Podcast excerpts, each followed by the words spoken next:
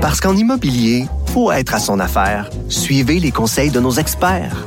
Via Capital, les courtiers immobiliers qu'on aime référer. Bonne écoute.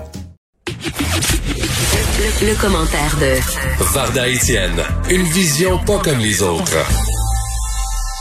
Cher Varda, comment vas-tu? Ça va très bien. Merci. Et toi, Geneviève? Mais écoute, ça va bien. Euh, et j'ai l'impression, je, je sais pas pour toi, là, est-ce que tu as écouté le point de presse? Non, j'ai pas pu l'écouter malheureusement. Je trouvais qu'il y avait des bonnes nouvelles aujourd'hui. Là, on, je sais pas si on essayait de nous remettre de la mine dans le crayon, là, mais euh, la deuxième vague affecte particulièrement notre santé mentale. On est stressé, les parents, les enfants. Puis aujourd'hui, on, nous a un peu dit que les mesures sanitaires étaient en train de porter fruit. Bon, il est trop tôt pour s'énerver le poil des jambes avec ça, là, euh, mais quand même, c'était une bonne nouvelle parce que euh, globalement, là, on va pas bien. Ben oui, ben merci de me l'apprendre que, que euh, les mesures sanitaires, bon, ben, que, les, que, les, que les enfants et les adultes vont mieux. Mais moi, ce que je pourrais te dire, ou risque d'aller mieux, mais euh, selon l'article qui est paru ce matin euh, sous la plume de Gabriel Duchesne, on apprend que malheureusement, 51% de parents d'enfants âgés de entre 0 et 5 ans sont de plus en plus stressés, les mhm. enfants sont de plus en plus anxieux, 44% de ces parents-là ont de la difficulté à garder leur calme et c'est pire maintenant que lors de la première vague.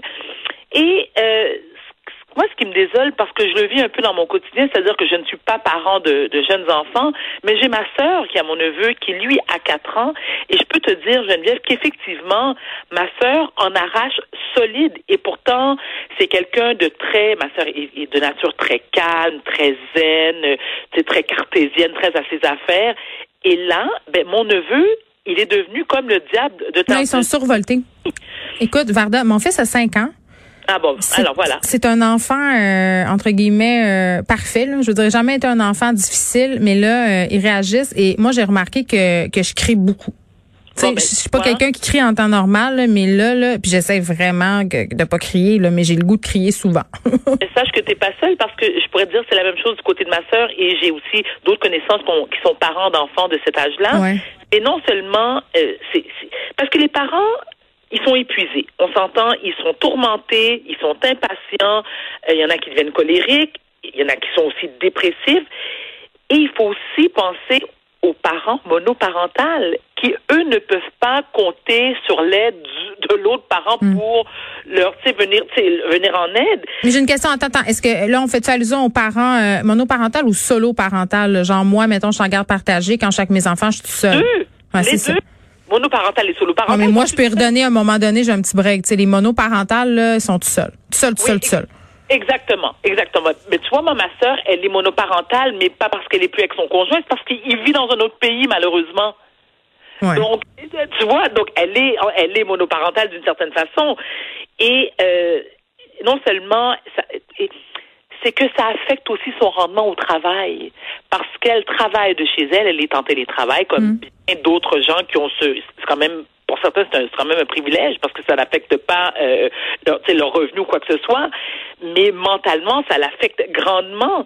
Et pour ceux et celles qui, eux, eu, euh, ça a eu un effet sur, dans leur poche, ben, qu'est-ce que tu penses qui arrive? C'est que certains d'entre eux ont ont été dans l'obligation d'avoir eu recours aux banques alimentaires. Tu te souviens, on en avait parlé justement. Mm. C'est des, des, gens qui sont, des parents qui sont maintenant, qui demandent de l'aide aux banques alimentaires, qui sont aussi dans l'incapacité de payer leur loyer, tu sais, de, de joindre les deux bouts euh, pour payer leurs leur factures euh, mensuellement.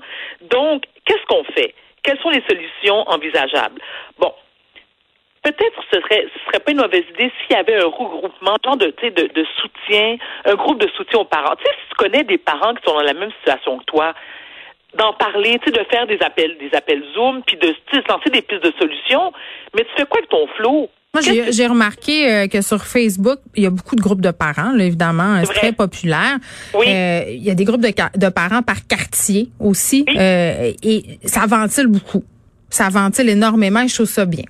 Oui, mais tu, vois, même si que on, fait partie des pro, comme moi par exemple qui est dans qui est dans l'entourage de ma sœur évidemment, lorsque je dis à ma sœur, écoute Guylaine, je vais prendre Noah quelques jours. Ouais, mais il y a le confinement. Puis là, ben, elle a peur. Puis là, ben, puis il y a ma mère qui est plus âgée. Donc, même si je souhaite lui venir en aide, mm. il y a aussi des craintes de son côté qui sont des craintes légitimes. Donc, tu sais, c'est comme, c'est un, excuse-moi l'anglicisme, mais c'est un catch-22, c'est them if you do, them if you don't. Parce que si tu es de, l'extérieur et que tu veux aider quelqu'un qui mm. vit cette situation-là, tu fais comment?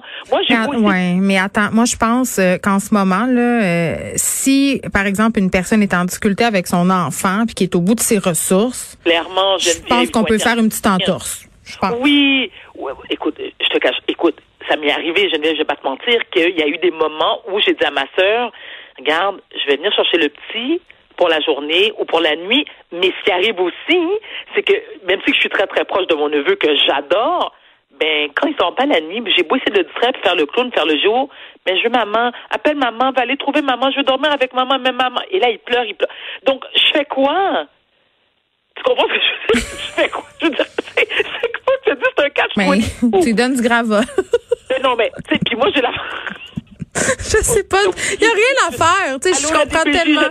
Non, mais je comprends tellement. Puis les gens sont à bout. Puis on est. Tu sais, euh, je trouve ça drôle que tu dis je suis pas un géo parce que moi c'est exactement ça que je dis à mes enfants en ce moment. Là, là, maman, faut qu'elle fasse rouler la maison. Là, je suis pas. Euh, ma job, c'est pas de vous entertainer, de vous distraire. Là, je suis pas une géo. Je sais plus quoi. Mais tellement, j'ai la culpabilité dans le piton. Je trouve que je suis une mauvaise mère. Puis là, à chaque fois que je vais sur Instagram, je vois des mères à quatre pattes en train de faire des Legos avec leurs enfants qui ont l'air de passer un moment magique. Puis moi, je m'identifie pas à ces mères-là. Je, trouve qu'en ce moment, j'ai de la misère. J'ai de la misère à me sortir la tête de l'eau. Qu'est-ce que tu veux? Appelle ton ami Bianca Lompré, va te donner plein de conseils. Moi, je vais pas là. c'est tout ça. enchaîne. On enchaîne. On enchaîne.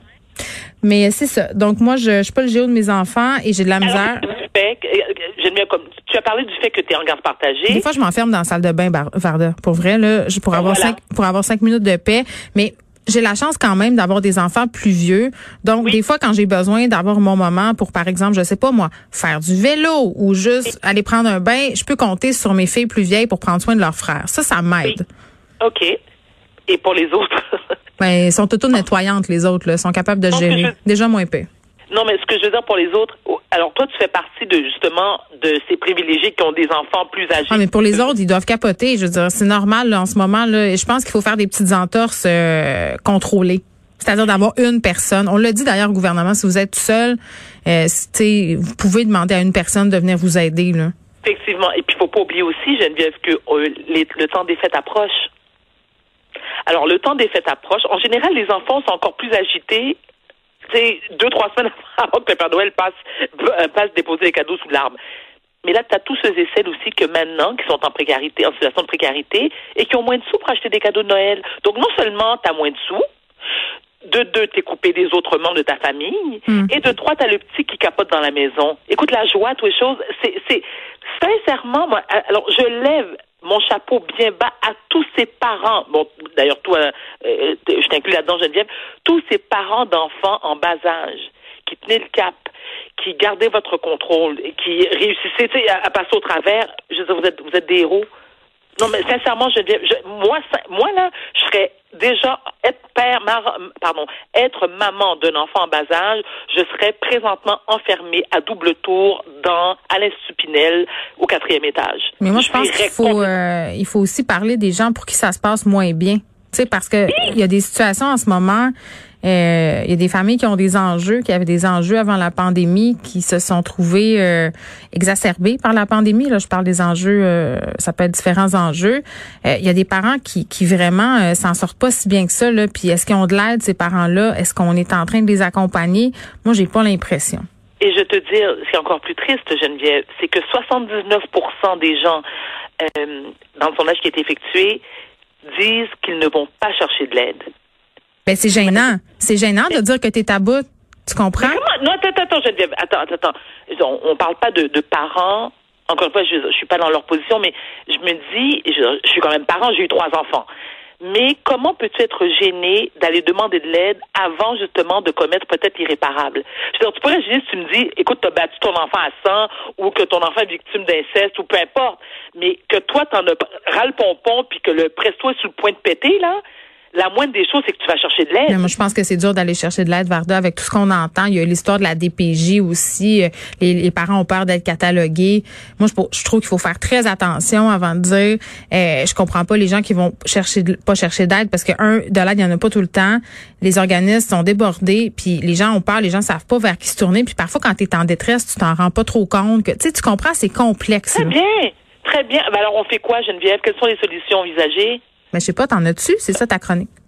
alors, oui, mais avoir une chronique, c'est une chose. Ça ne veut pas dire que je détiens la vérité. Mais moi, ce que je fais, je, je pense à ma sœur qui le vit. Oui tant que sœur, puis nous en plus on est on est une famille très côté serré, donc c'est pas l'aide qui manque. Je, suis là, euh, ma mère est là, euh, j'ai mes mes enfants ont 14, 17 et 27 ans, donc ils aident ma sœur aussi. Ma sœur a un autre enfant qui qui qui, qui a 20 ans, donc tu vois, puis elle est tantes, il y a les cousines, parce que bon, mais c'est pas tout le monde qui a cette chance. Je pense que la solution, euh, c'est que les écoles et les garderies et tout ça, ça reste ouvert le plus longtemps possible, parce que pour bien des enfants, c'est le seul filet de sécurité qui reste. Donc de faire l'effort supplémentaire, de continuer, je pense que c'est ça la solution la, la, plus immédiate et la plus accessible. Après ça, investir puis donner de l'argent euh, pour que, les organismes aient, les moyens d'opérer. Là, j'arrête pas de le répéter tout le temps. Puis on fait mille entrevues, mais ça reste ça le nerf de la guerre.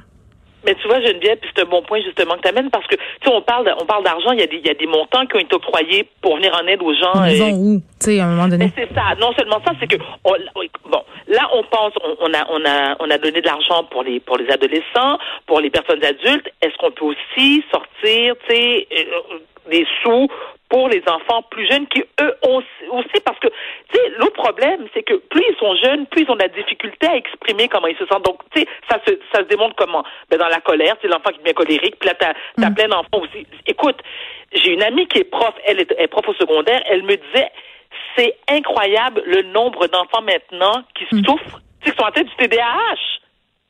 Il y en a là, écoute, la prescription de pilules en veux-tu en c'est vraiment très inquiétant. Puis là, comme tu dis, Geneviève, on fait quoi? On multiplie les entrevues, puis là, on, supplie le gouvernement. Oh, je suis tellement à bout. Je suis à bout, puis j'ai pas, pas d'enfant de 5 ans, imagine. Je suis vraiment à bout, puis ça me, ça me décourage, Geneviève, parce que je ne vois pas la fin. Et on a beau, on a beau en discuter jusqu'à ce que mort s'en suive. sais, à court terme, il va se passer quoi? Parce que l'aide, il faut qu'elle soit immédiate. C'est pas dans six mois, c'est pas dans trois, c'est maintenant, c'est là, là on fait quoi? Mais je pense que le gouvernement, est parfaitement conscient de la situation. Il injecte des sommes, mais encore euh, faut-il qu'il injecte des sommes suffisantes? Parce que moi, les organismes à qui je parle me disent que c'est pas assez. Varda, on se retrouve demain. Avec plaisir. Merci Geneviève. Merci.